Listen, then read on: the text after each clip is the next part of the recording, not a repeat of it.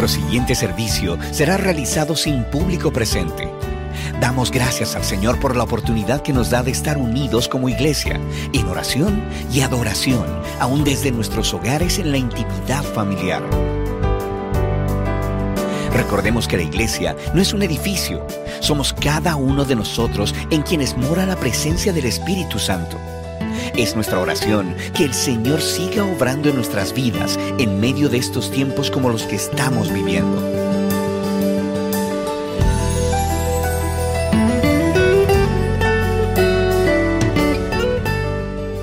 Mi mensaje está basado en un texto de Jeremías 3.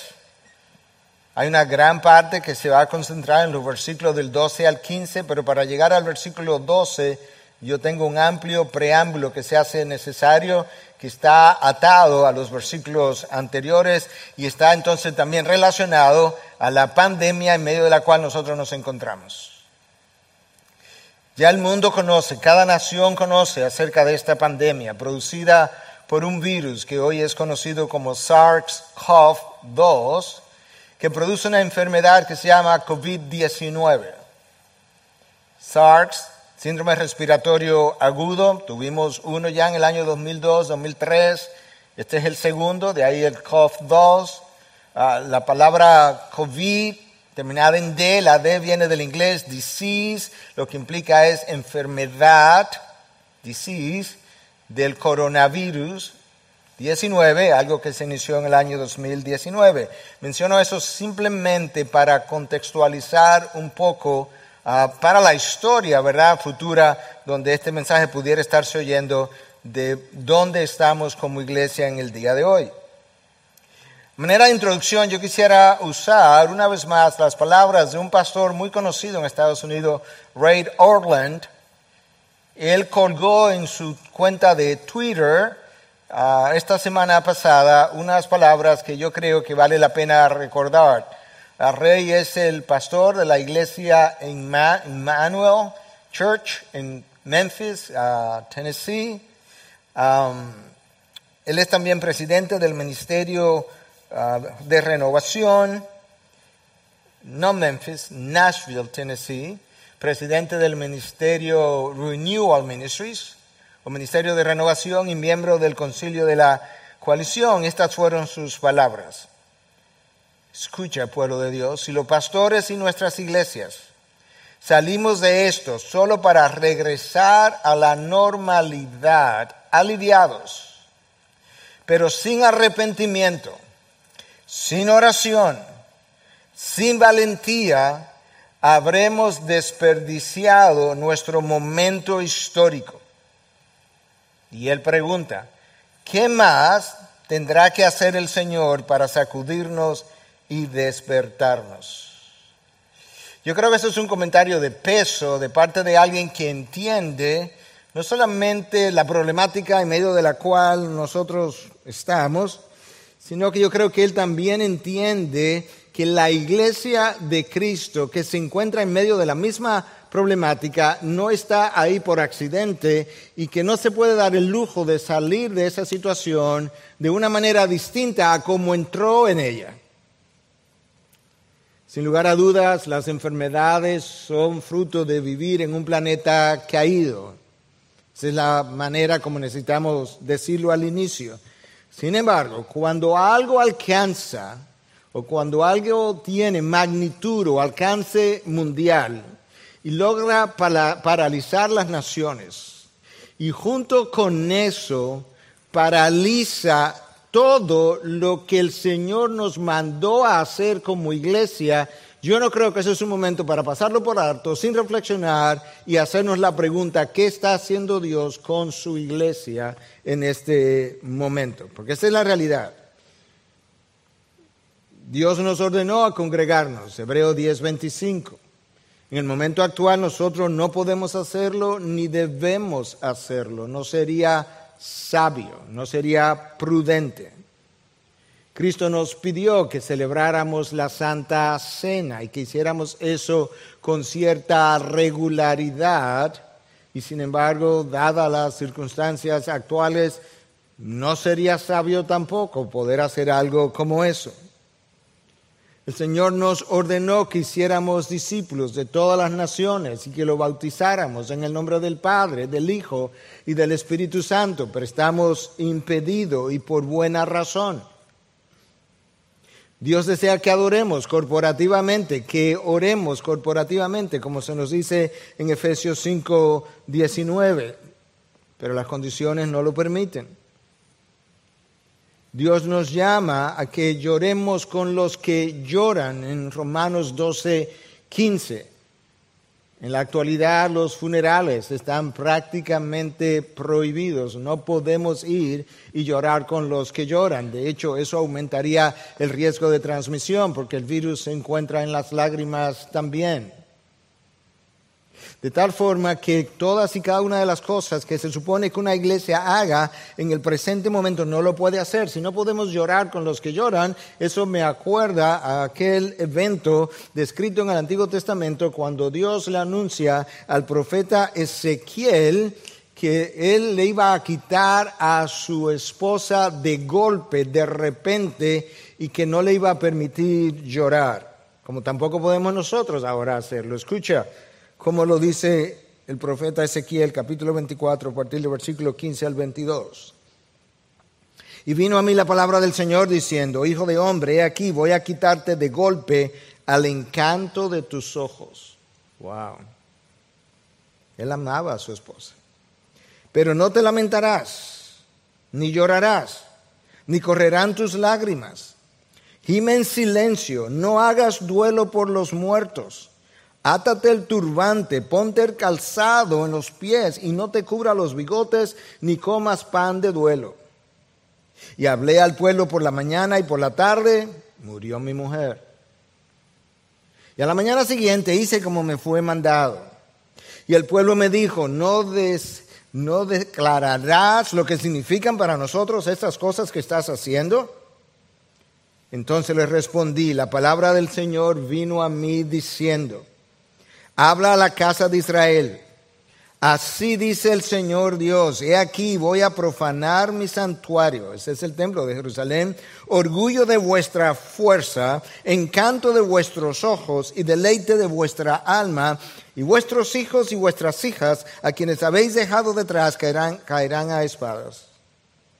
Haréis como yo he hecho, no cubriréis vuestros bigotes, ni comeréis pan de duelo. Ezequiel está en Babilonia, el pueblo ya se ha ido a Babilonia, el reino del sur se ha ido a Babilonia, en el exilio, Dios le hace una aparición, le habla y le dice que su esposa ha de morir y que no la puede llorar y que con eso él estaba tipificando el hecho que vendrían días después, días futuros, múltiples años, cientos de años después, cuando Dios iba a destruir no solamente la ciudad, sino el templo de Jerusalén, el encanto de los ojos del pueblo judío de la misma manera que la mujer de Ezequiel era el encanto de sus ojos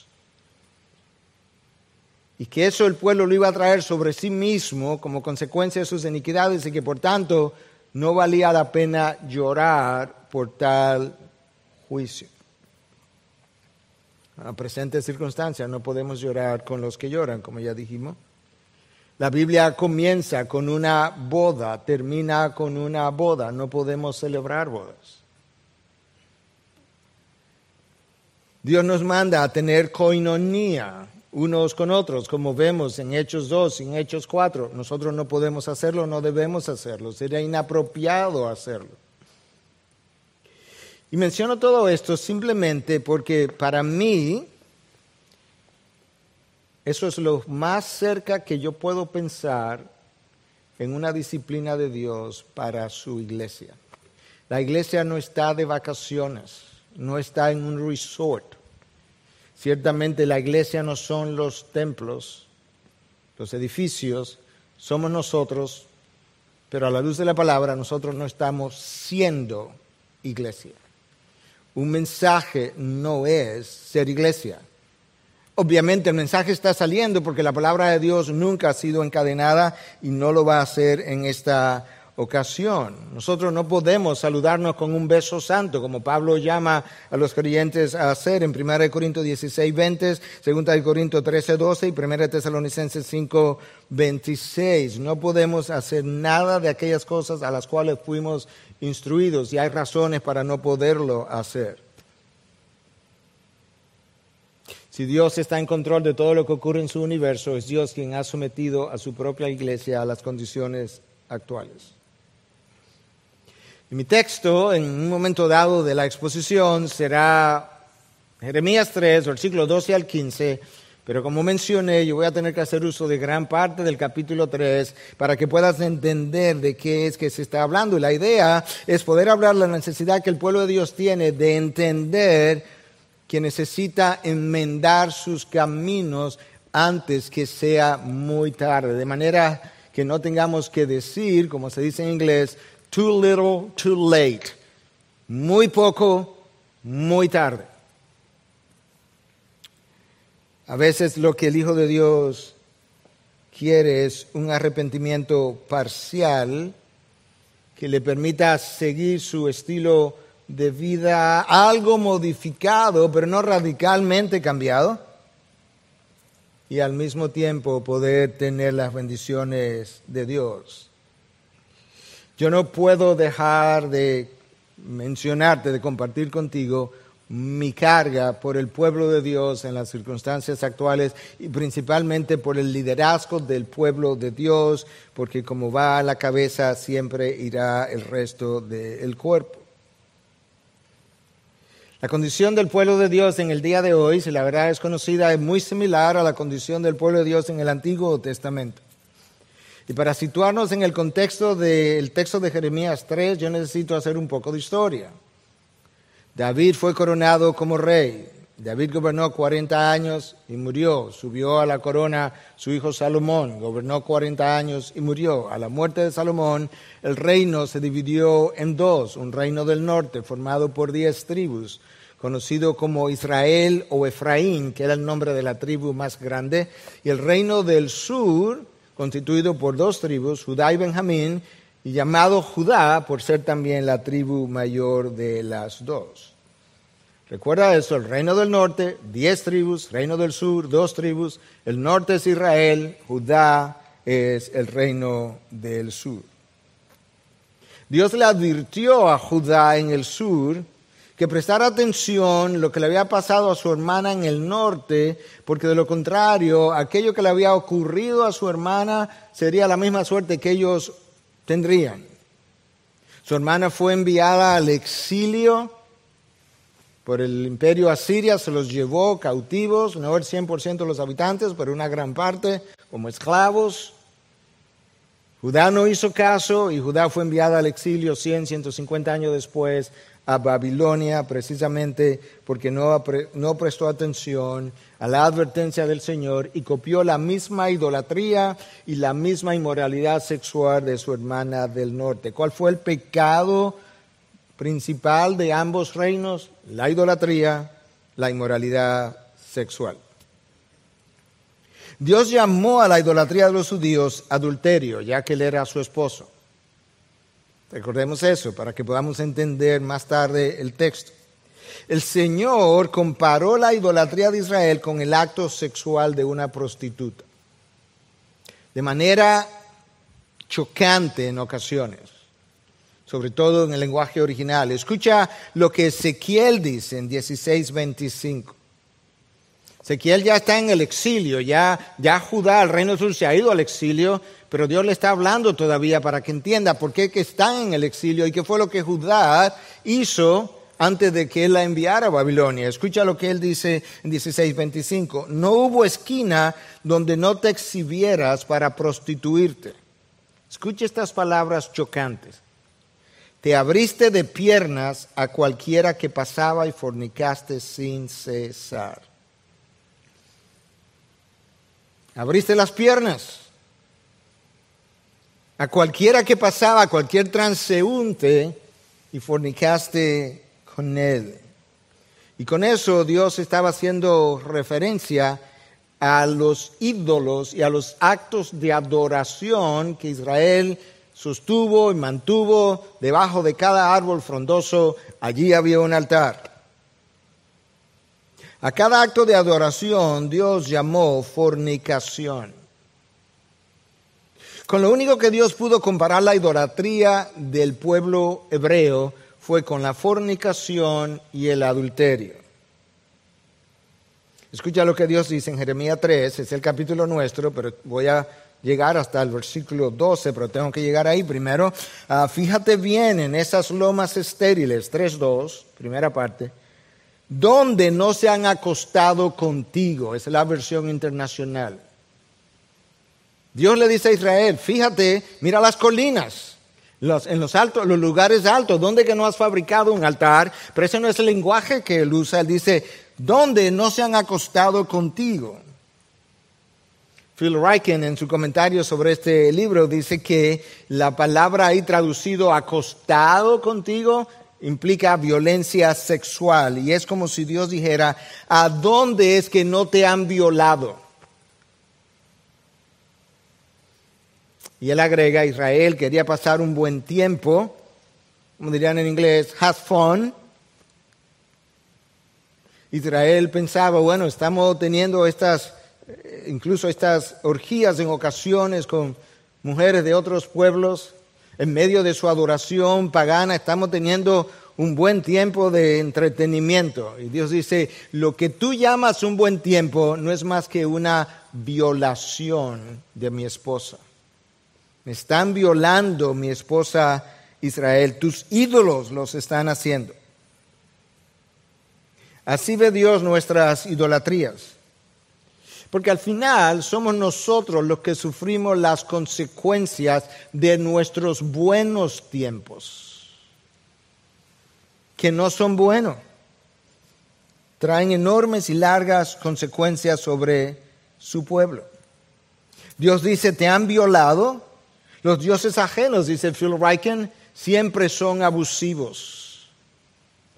No hay dioses ajenos, pero aquellas cosas que nosotros abrazamos como ídolos son esos dioses ajenos. Esos ídolos abusan de nosotros sin ni siquiera existir. Nos causan daño, nos traen consecuencias, nos alejan de Dios, nos roban el gozo, nos roban la esperanza, nos roban la pasión por la palabra de Dios, por las cosas de Dios, aún por el reino futuro, y todo se convierte otra vez en el aquí y el ahora.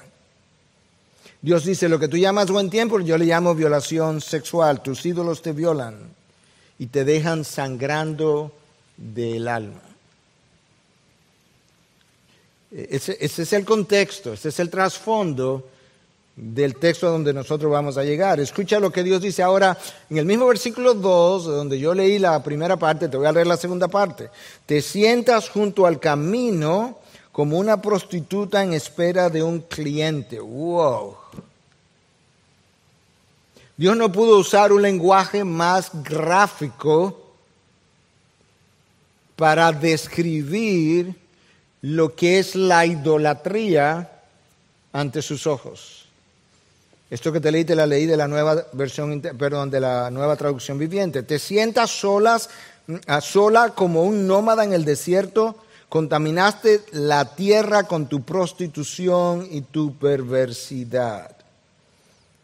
La idolatría para Dios tiene el mismo peso que la fornicación y el adulterio. Y eso es como la iglesia luce cuando coquetea con el mundo. Eso es como el creyente luce cuando habla en nombre de Dios, pero vive el estilo de vida del mundo. ¿Cómo lucimos? Como una prostituta que espera en la calle por su próximo cliente. ¿Y qué significa eso, mi próximo cliente? Mi próximo cliente es una nueva forma que el hombre imagina de pecar con la intencionalidad en cada nuevo diseño de no ser descubierto como si lo que importara es que el hombre me descubriera y no que Dios conociera. Esta nueva forma de pecar es tu nuevo cliente en el lenguaje figurado que venimos usando. Jeremías continúa en el versículo 4. ¿No acabas de llamarme Padre mío? Tú eres el amigo de mi juventud, pensando, y tú estás pensando, me llama Padre mío y me llama amigo de mi juventud, y esto es lo que tú estás pensando, ¿guardará rencor para siempre? Mi Padre, mi amigo de la juventud, estará indignado hasta el fin. Escucha lo que Dios dice. He aquí, así has hablado, pero has hecho lo malo y has hecho tu voluntad. ¿Qué es lo que Dios está diciendo? Tú hablas de una manera, tú actúas de otra manera. Cuando hablas me llama Padre, cuando hablas me llama el amigo de tu juventud, pero ¿sabes qué? Cuando vas a vivir, vives de otra forma. Tú me llamas que yo soy un buen padre, eso eres tú, ese soy yo, como dice la canción, pero luego salimos y hacemos nuestra voluntad de día y de noche. Jeremías continúa en el capítulo 3, versículo 6, un poco más largo, escuche, del 6 al 10. Durante el reinado de Josías, Dios trajo un avivamiento durante el reinado de Josías. El Señor me dijo, ¿te has dado cuenta de lo que ha hecho la caprichosa Israel, es el reino del norte? Como una esposa que comete adulterio, Israel ha rendido culto a otros dioses en cada colina y debajo de todo árbol frondoso. Yo pensaba, después de haber hecho todo esto, que regresaría a mí, dice Dios, pero no lo hizo.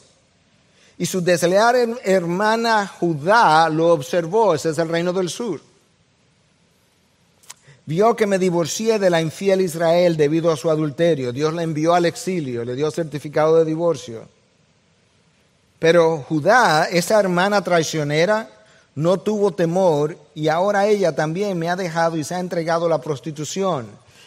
Israel en el norte, diez tribus, me dejó y se entregó a la prostitución, a sus ídolos.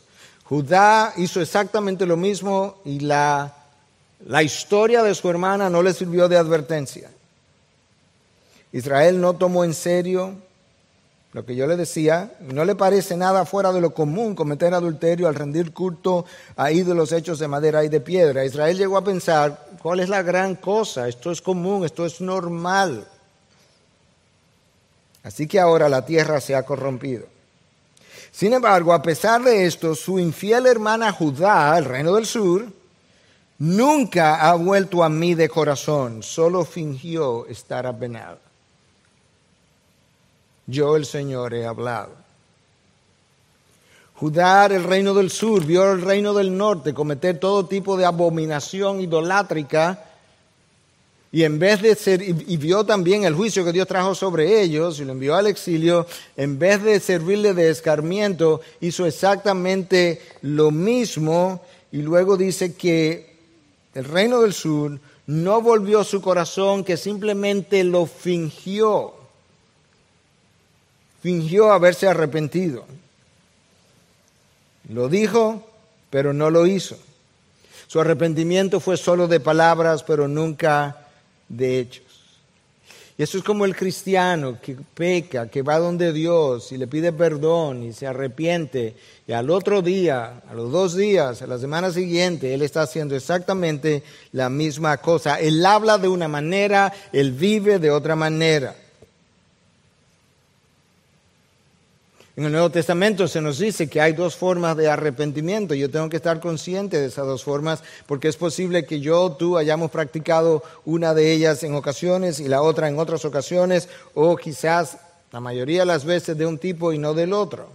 Pero el apóstol Pablo dice que hay una forma de arrepentirse que es real y una falsa que hay una forma de arrepentirse que es conforme a Dios y una forma de arrepentirse que es conforme al mundo. Y eso aparece en la segunda carta a los Corintios, capítulo 7, versículo 8 al 11, leyendo de la nueva traducción viviente. No lamento haberles enviado esta carta tan severa. Pablo los confrontó, le envió una carta severa, le, le mostró su pecado y dice, yo no lo lamento. Aunque al principio sí me lamenté porque sé que les causó dolor durante un tiempo. Ese es uno de los problemas de las voces proféticas, que cuando tú traes la confrontación causa un dolor y ese dolor a ti te duele y tú lo lamentas, pero luego tú recapacitas, como Pablo lo hace, dice, ahora me alegro de haberla enviado, no porque los haya lastimado, sino porque el dolor hizo que se arrepintieran y cambiaran su conducta. Fue la clase de tristeza que Dios quiere que su pueblo tenga, de modo que no les hicimos daño de ninguna manera. Pues la clase de tristeza que Dios desea que suframos nos aleja del pecado y trae como resultado salvación. No hay que lamentarse por esa clase de tristeza. Pero, aquí viene la segunda forma de arrepentimiento, pero la tristeza del mundo a la cual le falta arrepentimiento resulta en muerte espiritual. Tan solo miren lo que produjo en ustedes esta tristeza que proviene de Dios. ¿Qué fue lo que produjo? Tal fervor, tal ansiedad por limpiar su nombre, tal indignación, tal preocupación, tal deseo de verme, tal celo y tal disposición para castigar lo malo. Ustedes demostraron haber hecho todo lo necesario para corregir la situación. Eso es exactamente lo que la iglesia necesita hacer hoy. Necesita hacer todo lo necesario para corregir sus diferentes situaciones. De manera que la iglesia tiene que pasar por un periodo como de mourning, de luto, eh, eh, en gran forma, quizás no lo diseñamos así tan, tan a propósito, pero en gran forma el, el, mood, el ánimo de la adoración un tanto, un tanto baja, el ánimo de, de lo que estamos haciendo, esto a oscuras, representa por lo menos parte de la tristeza que mi corazón siente por el estado en que la iglesia de hoy se encuentra. Tanto el reino del norte de Israel como el reino del sur, llamado Judá, se apartaron de Dios y abandonaron la fuente de agua viva y cavaron cisternas agrietadas que no retienen agua. Una vez más, yo voy a citar a Philip Ryken, porque yo creo, para mí es el mejor comentario en términos académicos y pastorales que yo he podido leer acerca de este profeta. Y él dice lo siguiente, que cuando Israel abandonó la fuente de agua viva y cavó cisterna que no retienen agua, fue como abandonar las aguas frescas de un manantial e ir a beber de una cloaca. Wow. El reino del sur nunca aprendió la lección al ver el exilio del reino del norte. Entonces en el versículo 8 de Jeremías 3 Dios dice, le di certificado de divorcio. La iglesia de hoy es el pueblo de Dios. Es conocida como la novia de Cristo. Pero esa novia tiene muchos amantes. Muchos amantes. Nosotros no fabricamos los ídolos de oro y de madera y no nos vamos debajo de un árbol frondoso a construir un altar para colocarlo allí porque somos mucho más sofisticados que eso. Pero nosotros construimos nuestros propios ídolos y tenemos nuestros propios altares. Ídolos de orgullo, de nombre, de posición, de dinero de diversión o entretenimiento, de inmoralidad sexual. Tomamos esos ídolos y lo colocamos en el altar del corazón. mientras vivimos de esa manera, esto es lo triste, condenamos al mundo por hacer las mismas cosas que el mundo que nosotros hacemos. Condenamos al mundo por hacer las mismas cosas que nosotros hacemos. Uno de los mayores problemas que Pablo tenía con el judío era justamente lo que yo acabo de decir en Romanos 2.1, escucha lo que dice, por lo cual no tiene excusa, oh hombre, quien quiera que seas tú que juzgas, pues al juzgar a otro, a ti mismo te condenas, porque tú juzgas las mismas cosas que practicas. Porque tú juzgas y practicas las mismas cosas. Ese es el lenguaje del Nuevo Testamento. Si Jeremías viviera en un tiempo como este, yo estoy seguro que lo primero que él haría es brindarle un espejo a la iglesia y pedirle que antes de mirar para el mundo, vieran el espejo como ella luce en el día de hoy. Es por ahí donde Jeremías comenzaría. Es por ahí por donde Pedro comienza. Escucha, primera carta ah, de Pedro, porque es tiempo de que el juicio comience por la casa de Dios que comience. Hay tiempo ya de que cierto juicio comience, pero no por la sociedad que está de afuera, sino por la casa de Dios. Y si comienza por nosotros primero, ¿cuál será el fin de los que no obedecen al Evangelio de Dios? Tú sabes que las edificaciones de las iglesias han sido cerradas por buen motivo en nuestros días. Pero esos no son los únicos templos que han sido cerrados. Dios ha cerrado múltiples otros templos. Los templos de adoración al cuerpo, que muchos llaman gimnasios, han sido cerrados. Yo sé que muchos van ahí por razones de salud, pero sabemos que múltiples otros van por otras razones. Me contaba una terapista a quien conozco que aquellos que van y se ejercitan, aquellos hombres que van y se ejercitan y que han logrado desarrollar sus músculos abdominales hasta que se le forman cuadritos, cuando están sudados ellos usan la camiseta y se levantan hasta el rostro para secarse con la intencionalidad de exhibir lo que ellos han desarrollado con el ejercicio. Los templos dedicados al entretenimiento y a la comida han sido cerrados. Los templos dedicados a la embriaguez han sido cerrados. Los templos usados por mucha gente, no todo el mundo, pero por mucha gente que tiene nombre de salones de belleza, han sido cerrados. Los templos llamados casinos, donde se juega con el ídolo número uno de la humanidad, han sido cerrados. Y el ídolo número uno del mundo, llamado dinero, como acabo de decir, ha sufrido un duro golpe, hoy se tambalea y es posible que mañana se caiga. Ese es el trasfondo de Israel antes de, antes de que Jeremías pronuncie las palabras con las que vamos a lidiar de aquí en adelante. Pero quería usar a la iglesia en su contexto hoy para que podamos ver que esto no es simplemente algo que tiene que ver con el pasado, esto es algo que tiene mucho que ver con el presente que tú y yo estamos viviendo. Escucha ahora entonces mi texto. El, el título de mi mensaje es Volveos a mí. El versículo 12 al 15 entonces dice lo siguiente de Jeremías 3. Ve y proclama estas palabras al norte y di, regresa infiel Israel, declara el Señor. No te miraré con ira, porque soy misericordioso, declara el Señor. No guardaré rencor para siempre Solo tienes que hacer una cosa, Israel. Solo reconoce tu iniquidad, pues contra el Señor tu Dios te has rebelado. Has repartido tus favores a los extraños bajo todo árbol frondoso y no has obedecido mi voz, declara el Señor.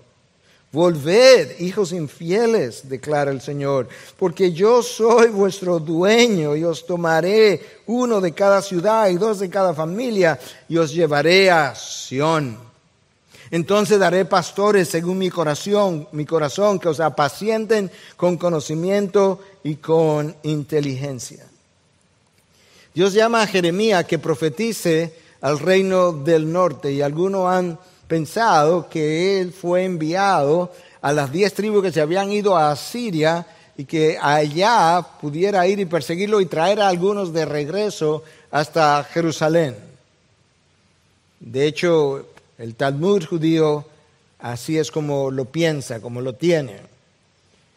Pero muchos otros piensan que quizás Jeremías fue simplemente enviado al norte del territorio de Israel, donde estaban las diez tribus, porque ahí quedó gente judía cuando otros se fueron al exilio y que Dios estaba llamando a ese remanente que estaba ahí todavía a que regresara a Dios y pudiera entonces juntarse con Judá y formar un solo pueblo.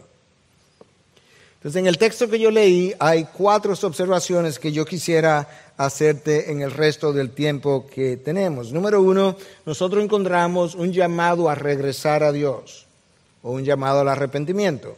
Número dos, nosotros vemos el carácter misericordioso de Dios como la base para llamar al pueblo al arrepentimiento, no la justicia, el carácter misericordioso de Dios. Número tres, Jeremías describe la condición para el perdón de pecados.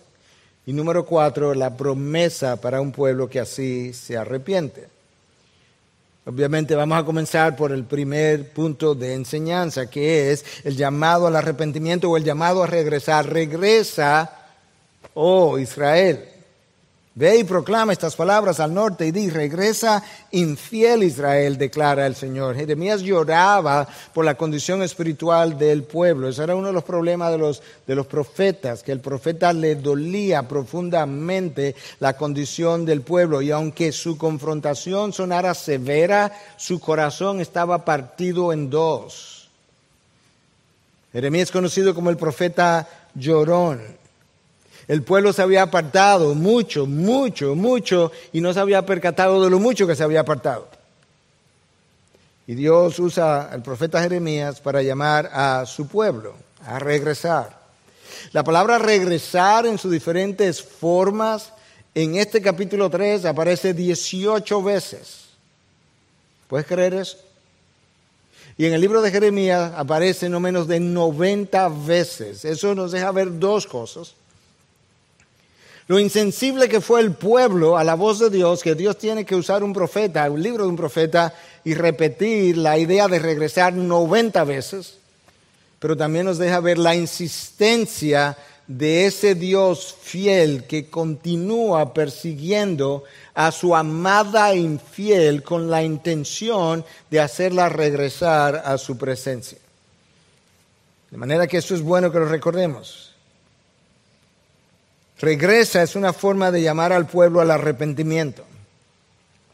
Y la palabra regresa aparece en el versículo 12, en el versículo 14, en el versículo 22 y otras formas aparecen en otros versículos de este mismo capítulo. El arrepentirse en el libro de Jeremías implica dos cosas. Número uno, tú dejas atrás tus ídolos anteriores. Y número dos, tú te mueves en dirección y cercanía de Jehová. No es uno solo. No es que tú vas a permanecer con tus ídolos y te los va a llevar para acercarte a Jehová de manera que tú puedas tener lo mejor de los dos mundos. No, eso no es arrepentimiento y regresar a Dios. Regresar a Dios implica que tú te vuelves a Dios para alinearte con sus prioridades. Dejamos nuestros ídolos, dejamos nuestras formas pecaminosas de vivir, nuestros estilos de vida pecaminosos. Pero lamentablemente el creyente frecuentemente en el Antiguo Testamento, en el Nuevo Testamento, en la historia presente, frecuentemente quisiera muchas veces poder acercarse a ese Dios, tener sus bendiciones, pero al mismo tiempo guardar una, unos ciertos amoríos con sus ídolos. Es como el esposo que quiere tener una esposa y un amante, o como la esposa que quiere tener a su esposo y un amante. Dios dice, conmigo no puede jugar. Mira lo que le dice a mi pueblo, tienes que regresar y tienes que regresar de manera incondicional alinearte conmigo. ¿Y qué implica alinearme con Dios? Implica ser de una misma mente con Él implica amar lo que Él ama, implica odiar lo que Él odia, implica medir todo en este mundo por el estándar de la palabra, eh, implica que eh, yo estoy de acuerdo todo el tiempo con el veredicto de Dios, lo que Dios llama malo es malo, lo que llama bueno es bueno, lo que Él llama profano es profano, no importa lo simplista que sea, lo que Él llama sagrado es sagrado, no importa si yo lo entiendo o no. Esa es la idea de J.C. Riley en su libro sobre santificación. Dios dice, regresa en Jeremías.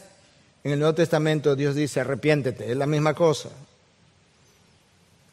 Juan Calvino decía que el arrepentimiento, recuerda que arrepentimiento y volver o regresar lo estamos tratando como la misma cosa. Entonces esto es lo que Juan Calvino dice. El arrepentimiento es un volver a Dios que resulta de un corazón que le teme, no a su justicia, sino que le ama y le reverencia, que consiste en la mortificación de la carne y del viejo hombre y en la vivificación del espíritu. Entonces, el primer punto de enseñanza de esos versículos que leímos del 2 en adelante es el llamado de Dios persistente, continuo, a regresar a una esposa infiel que se resiste a la voz de su amante de regresar a su compañía de manera exclusiva. Número dos, Dios hace ese llamado al arrepentimiento en base a su carácter benevolente. Segunda parte del versículo 12. El llamado está en la primera parte del versículo 12 y la base para el llamado a regresar está en la segunda parte, que es su carácter benevolente. No te miraré con ira.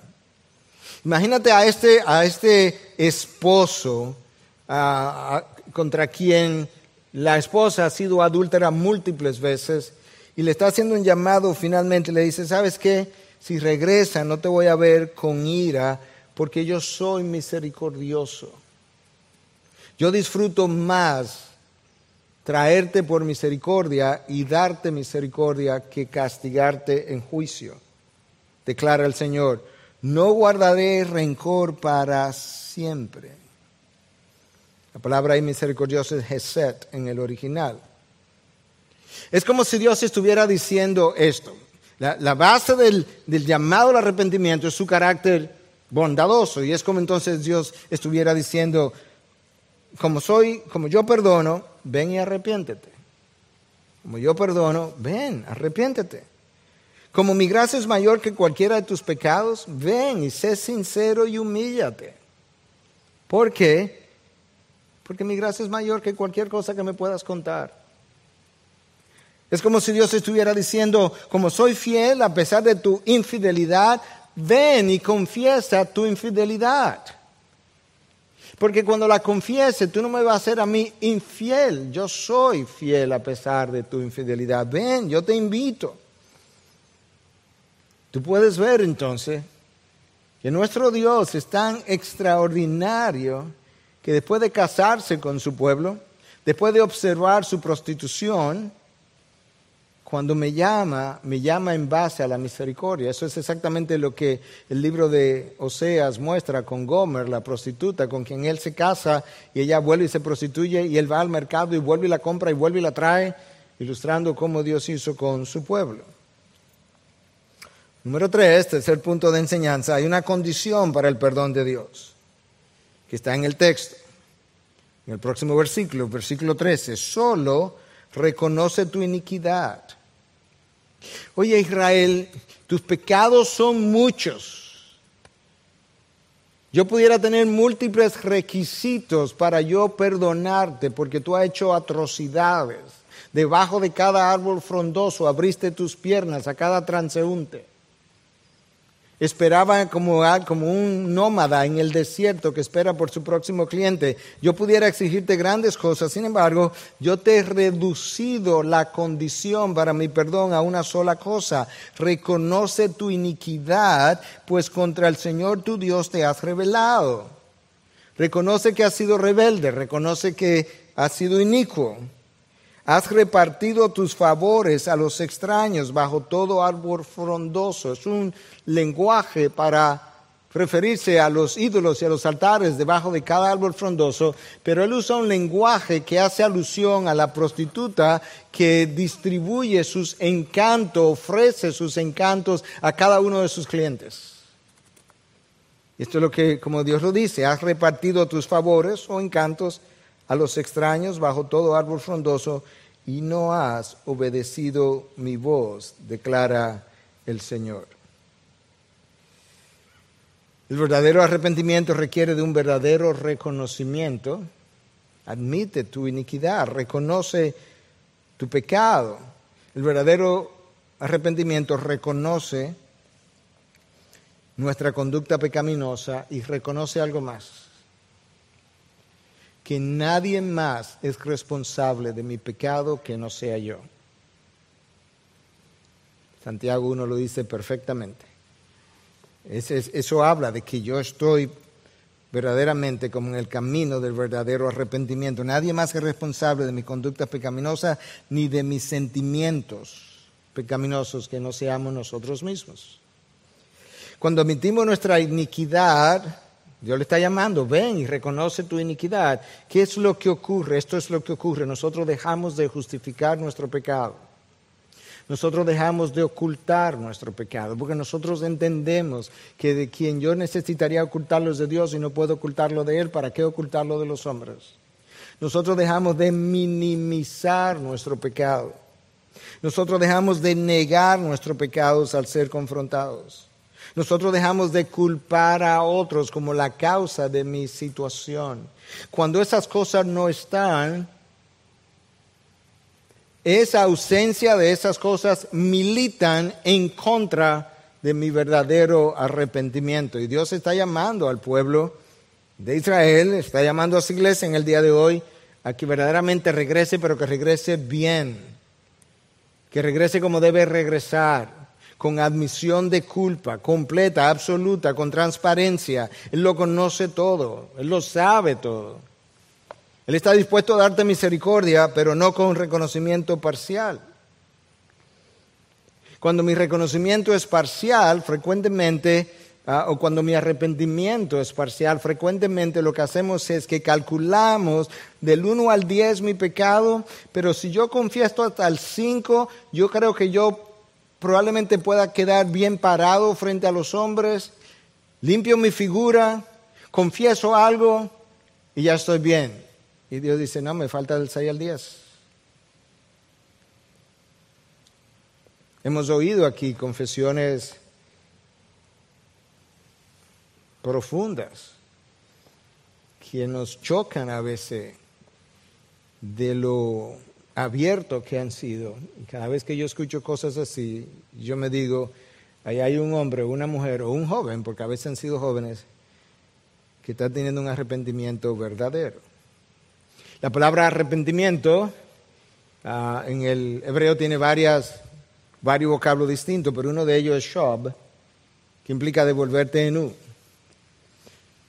Pudiera implicar, la misma palabra pudiera implicar que estaba con Dios y me devolví en U y apostaté. Pudiera significar eso también.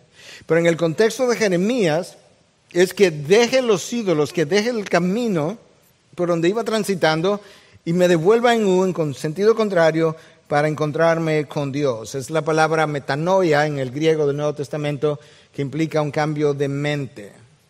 Es un cambio interno que entonces induce un cambio externo, porque si cambio de mente, cambio de forma de pensar, si cambio de forma de pensar, cambio de forma de vivir.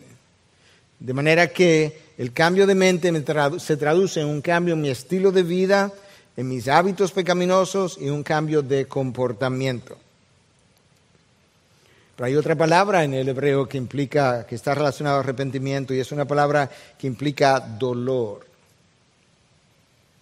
Me duele no las consecuencias que estoy viviendo por mi pecado, eso pudiera dolerme, pero lo primero que me duele es que yo le haya hecho esto a aquel que fue a la cruz y derramó sangre por mi pecado, que me limpió de los mismos pecados que luego yo volví a cometer y eso ahora me duele, me pesa. Me devuelvo en U, me devuelvo con un sentido de dolor y el sentido de dolor es tan tal que no quisiera volver a hacer las mismas cosas. Los teólogos de la Edad Media nos ayudaron un poco a entender esto mejor. Ellos desarrollaron dos ideas respecto al arrepentimiento. Ellos hablaban de arrepentimiento por atrición y arrepentimiento por contrición.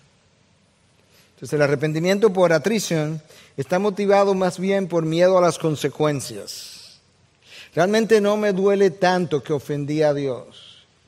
Realmente, si las consecuencias no me fueran a llegar, yo prolongaría mi práctica de pecado porque es realmente a las consecuencias que le tengo pavor y eso es un arrepentimiento por, por atrición o probablemente no dejaríamos de pecar ni siquiera. El, arrepentimiento por atrición, decían estos teólogos, ah, nos lleva a calcular hasta dónde yo debo confesar sin tener que llegar a confesarlo todo para preservar la imagen, la buena, eh, el buen nombre, pero poder estar, calmar mi conciencia y decir, ya, ya yo confesé.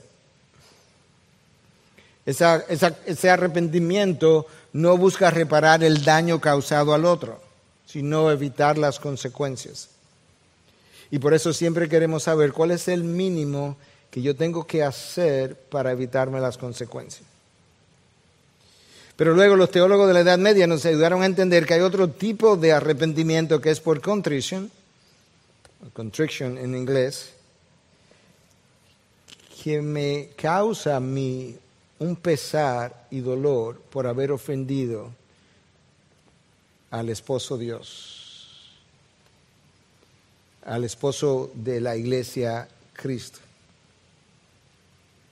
Y entonces el creyente que está sintiendo ese, ese arrepentimiento comienza a pensar de qué manera yo puedo actuar, número uno, para complacer a Dios. Número dos, ¿qué es lo que yo tengo que hacer para jamás, jamás volver a estar lejos de Él? Número tres, ¿qué es lo que se requiere para yo no volver a andar por el mismo camino? Me voy a devolver y en este camino me voy a devolver hacia Dios, pero ¿qué es lo que yo necesito hacer para que después que me regrese a Dios yo no me devuelva otra vez al lugar y a las prácticas anteriores?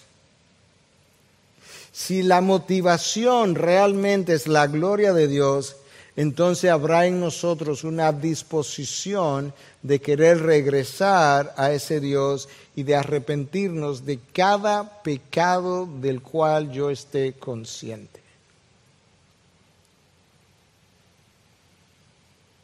En la madrugada, esta mañana, yo oraba y volví a arrepentirme y trataba de hacer conciencia de mis pecados, de manera que yo pudiera poner en práctica esto que hoy yo estoy predicando. Eso nos da una idea de cuál de esos dos arrepentimientos es más grato al Señor. La persona verdaderamente arrepentida está pensando continuamente en formas, en barreras, en límites que le impidan volver a regresar de donde, de donde cayó. Cuando después de nosotros pecar, seguimos flirteando con el mundo y andando por el, por el mismo camino, primero estaba mostrando que el arrepentimiento no fue genuino y número dos, estaba mostrando que realmente mi dolor por haber transgredido la ley de Dios, el corazón de Dios, mi pacto con Dios, no fue tal. Finalmente, hay una promesa para el pueblo arrepentido en el texto que yo leí. Escucha, versículo 14, volved hijos infieles. Versículo 12, volved. Versículo 14, volved. Versículo 22, volved. Volved hijos infieles, declara el Señor, porque yo soy vuestro dueño Aquí está la promesa, y os tomaré uno de cada ciudad y dos de cada familia, y os llevaré a Sión. Entonces os daré pastores según mi corazón, que os apacienten con conocimiento y con inteligencia. Jeremías insiste en la necesidad de que los hijos de Dios se vuelvan a Él. Volved. Versículo 12, 14, 22. a lo largo de de la narración de los profetas en el Antiguo Testamento hay dos características que sobresalen en relación a la relación, valga la redundancia, de Dios con su pueblo. El pueblo es frecuentemente descrito como la esposa infiel y Dios es descrito como el esposo fiel. En el versículo 14 ellos son llamados hijos infieles. Y luego él dice, volver a mí porque yo soy tu dueño. Yo te compré, yo te encontré cuando no valías nada. lamentablemente la infidelidad de Israel no hizo, o afortunadamente, mejor dicho, la infidelidad de Israel no hizo que Dios se volviera infiel. Ellos se olvidaron de él como esposo, se olvidaron de él como padre, y sin embargo Dios nunca se olvidó de ellos como hijos.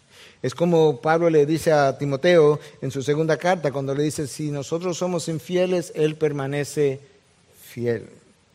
Yo no puedo, dice Dios, hacer una promesa y no llevar a cabo mi promesa. Yo no me puedo negar a mí mismo. Eso es como Pablo lo dice. Si nosotros somos infieles, Él permanece fiel, pues no puede negarse a sí mismo, no puede echarse para atrás en sus promesas.